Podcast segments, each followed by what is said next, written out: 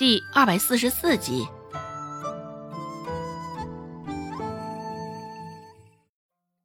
周信点点头，这时也看到周芷面前的那把伞。会啊，原本还是软弱无骨一般瘫在桌子上的，现在听了周信的话，周芷立马来了精神头。一开始，周芷也只是随口一问。带着几分发牢骚的意味，只是没成想，还真的问对了人。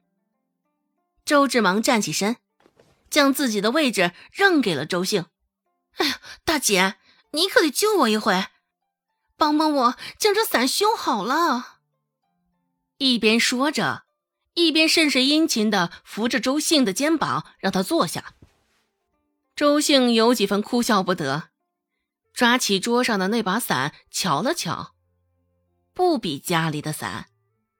这把伞的伞骨用的木头甚是特殊，借着昏黄色的灯光，能够隐约的看到它清晰的纹路。上手不重，却相当有质感。隐隐之中，还似有种香味飘出来。周兴常在山上林子里打转。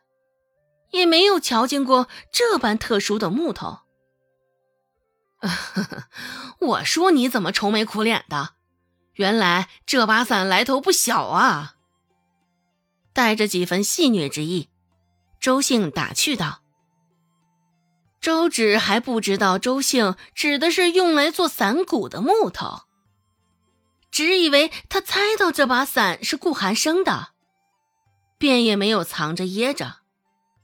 周芷说道：“哎呀，幸亏你会修，若不然，我还真的没法给顾寒生一个交代了。”顾寒生，周信一皱眉，细细一看，这伞骨上好像真的刻了一个字，弯弯绕绕的笔画甚多。这是周姓不识字，现在听周芷这么说。猜测那大抵就是顾寒生的“顾”字了。周兴一脸紧张的看向门口，开口问道：“你现在与顾寒生还有来往？”周芷也没有瞒着他，跟他点了点头。想着上回听到小姑子与奶说的话，周兴紧张的拳头都不自觉的紧紧的攥了起来。周有巧帮孟婆子揉着肩膀，突然说道：“娘，芝丫头与那恶霸之间的事儿，你怎么看？现在镇上的人知道他们事儿的可不少嘞。若是再由着芝丫头胡来，日后可还能嫁个清白的人家？”原本正闭着眼睛一脸享受，现在听到周有巧的话。孟婆子忍不住坏心情的睁开了眼。说到这事儿，孟婆子也是头疼。可那毕竟是顾寒生啊，我怎么讲？可别我刚站出来棒打鸳鸯，就被那恶霸一拳打得半身不遂啊！还记得之前顾寒生上门来时对他的警告，孟婆子还是心有余悸。周有巧一边观察着孟婆子脸上的神色，一边说道：“就因为顾寒生，这事儿才得赶紧做个了断。看在顾寒生的面上，到时候还谁乐意啊？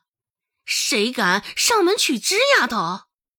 你这道理我自然是懂的，只是，哎，只是，哎。”孟婆子拍了拍大腿，周有巧似不经意的提起：“我上回听说咱们这儿来了一个牙婆，专门寻些模样不错的小丫头送去有钱的人家，模样身段越好，年龄越小的呀，她给的价格就越高。”孟婆子，啊，有些心动，只是还是犹豫。这无异于与顾寒生虎口抢食。这么做的后果，孟婆子不敢确定会不会殃及了他，殃及了周家。周有巧也看出了孟婆子心底的涟漪，再接再厉道：“上回因为二十两银子回西河村，我就听说我们那边有户人家将他们二女儿卖了，足足赚了三十两银子。